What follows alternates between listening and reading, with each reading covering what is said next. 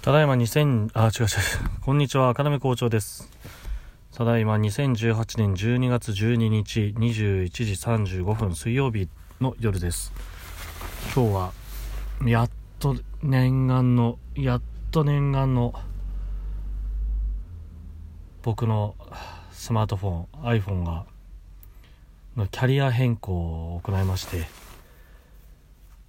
やっとスマート、あ、違う違う、なんだっけ？ソフトバンクから、ソフトバンクの呪縛から、やっと解放されることになりました。僕の今収録している iPhone の左上には、4本の電波の波と、電波の波っていうんですか？それと、ドコモって書いてありますね。かといってあれです。僕はドコモに契約したわけじゃないんですよね。そもそもソフトバンクが嫌だっていうだけではなくて三大キャリアっていうのがもうもう本当に嫌だったんですね。というのも電波どうのこうのっていうのに関して言ったらソフトバンクは本当地下とかね僕普通に朝通勤で渋谷駅まで行きますけど渋谷駅の今会社までが地下を通っていくんですけど絶対途切れるんですよ電話してても。ね、そういうこともあってソフトバンクが嫌いだとか、あとは、うん、っていうソフトバンクがどうこうっていうことじゃなくて、もうその三大キャリアの、その市場独占みたいな形で、なんて言うんでしょうか。その2年縛りがあって、その2年間の契約期間の更新時期の2ヶ月の間じゃないと契約を解除できないと。なんそういうな普通そういうことはありえますかと思うんですけど。あれですよ違約金っていうのが発生するんですって。そのキャリアを辞めたければ。ね月々の使用料だってバカ高い使用料払ってるわけですよ。で昔例えばですけど今パケット料いくらとかって決まってますよね。でも昔 e モバイルとかあの手持ちの w i f i だけの端末ってあるじゃないですか。携帯電話じゃなくて。e モバイル一番最初に契約した時はそのパケット通信の制限なんてなかったんですよね。それがいつの間にかパケット通信っていうのの制限ができてね。あのー、意味わかんないなと思っていながらもまあそれが当たり前の主流の時代になってしまって。でソフトバンクなんかね w i f i の電波そこら中に飛んでるんですよ。ソフトバンク w i f i っていうの。勝手につながるんですけど一度もそれでねブラウザなんか閲覧できたことがないぐらい微弱な電波に勝手に w i f i がつながってでね LTE とか 4G 電波よりも微弱な w i f i なのでいちいちそこで w i f i 切ってみたいなことをしなくちゃいけないとか。もうなんかねそういう、うん、殿様商売みたいなそのなんていう姿勢がすごく嫌で。で格安 SIM っていうのが世の中に台頭してきた時にあ絶対変えようと思ってたんですけどその時知ったんですよ。2年の契約期間の更新月じゃないと、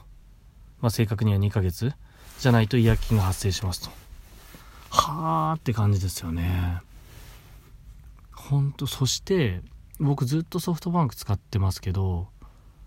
iPhone が出てからね iPhone3G が出てからずっと iPhone なので長期使っている人に対しての割引なんてないんですよね。あの乗り換えする人だけと乗り換えを諦めてくれた人だけに何て言うんだろうなそのキャンペーン的なもので還元するみたいな。なんなんでしょうね。その何て言うんですか。良いお客さんに対してすごく紳士じゃない一回購入しちゃえばもうあとは知りませんよみたいなところとかあと前にもありましたけどなんかのサービスのセンターに電話した時に向こうから電話してきなさいっていう通知があったのにもかかわらず30分ぐらい待たされてやっとつながったと思ったらまたなんかたらい回しにされてみたいのがあってでさすがにそのサービスの人に怒ったんですよね電話で。そしたらあ次かけてくるくれる時はあの例えば最初の番号で0って押してもらうと直接コールセンターにかかりますんでみたいな。なんだその裏技っていう感じじゃないですか？うんそういうね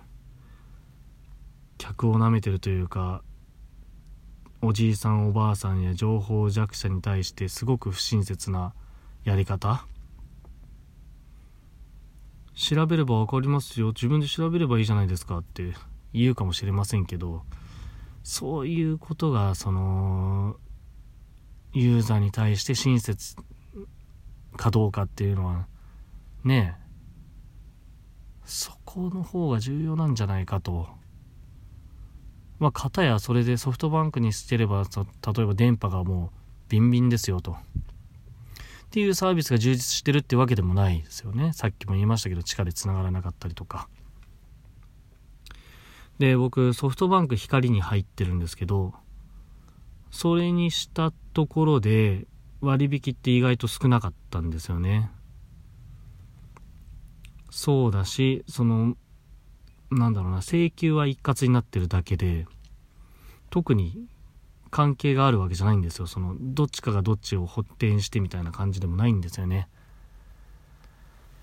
はあもうそういう三大大手キャリアから逃げたくて私は今日マイネオというね弱小キャリアですか？分かりませんけどに登録しました。で話まあ長くなっちゃってますけどそのねマイネオっていうのもねあれですよ。そこに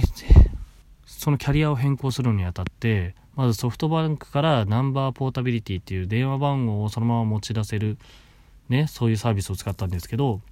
まずソフトバンクに3000円ぐらいの事務手数料を払うんですけど、ナンバーポータビリティって他のキャリアに入る時もまた3000円ぐらいの事務手数料が必要になるんですよ、大体は。で、そのマイネオに関しては、なんか300円ぐらいのエントリーパックっていう、なんて言うんだろうな、キャンペーンコードを購入すると、その3000円が2000円になると。あ、違う違う、1000円になると。だから1300円ぐらいになるんで、合計ね、エントリーパックを買った金額と、かかる事務手数料1000円っていうのがあるんで、だいたい1300円ぐらい、いくらぐらいななので、まあ半額ぐらいには抑えられると。っ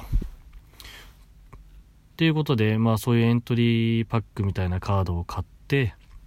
今日、意気揚々とウェブから申し込んだんですが、審査っていうのがあるらしくて、1時間ぐらいを待たずに、あなた審査落ちましたよと。いろいろ調べたら、審査に落ちたらそのエントリーパックで買ったその300円ぐらいですけど、それがまた使えなくなっちゃうみたいな話があって、うわ、これなんだよって、審査落ちたらじゃあもう俺マイネオに登録できないのかと思いまして、渋谷に店舗があるんですね。マイネオショップみたいなものが。で、そこに行きまして、エントリーパックのそのコードも持って行ってで落ちたんですけどっていう話をしたらやっぱりマイネオの人も、まあ、ウェブ上にもいろいろ口コミが載ってますけど審査が落ちる基準が分かりませんとはっきりは明示されませんと。確かに僕のメールにもそんな審査落ちた理由も書いてありませんし。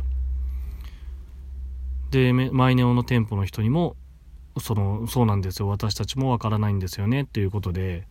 じゃあここでもう一回僕の何かのタイプミスだったりとか何かあるかもしれないのでここでもう一回手続きをして試すっていう価値はありますかって聞いたらああそうですねやってみましょうかみたいな話になりましてやってもらいましたら見事通過しましてはい私もマイネを格安 SIM で今までの iPhone7 を使っているという状況です。まあ別にこの話は今後ね、相当電波が悪いとか、相当このマイネオのサービスがいいとか、そういうことがない限りまた続きがあるわけじゃないでしょうけど、とりあえず金額ですよ。月にかかる金額。今まで僕がかかってたの6000円ぐらいだとしましょう。高いですよね。まあギガ数パケットのギガ数が減るんですけどねかなり。3ギガになっちゃうんですけど。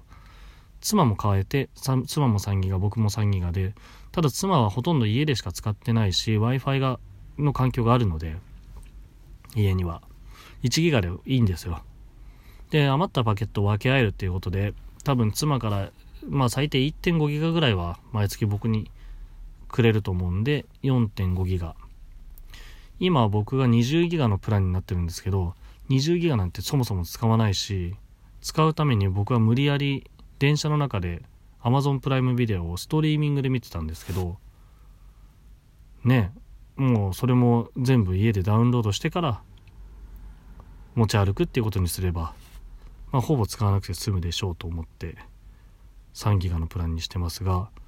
そう金額です。ソフトバンクの頃僕が6000円だったものがマイネオになると1780円だったかな。まあ1800円以下ですよ。はあ。よかったっていうお話です。じゃあまた明日。バイバイ。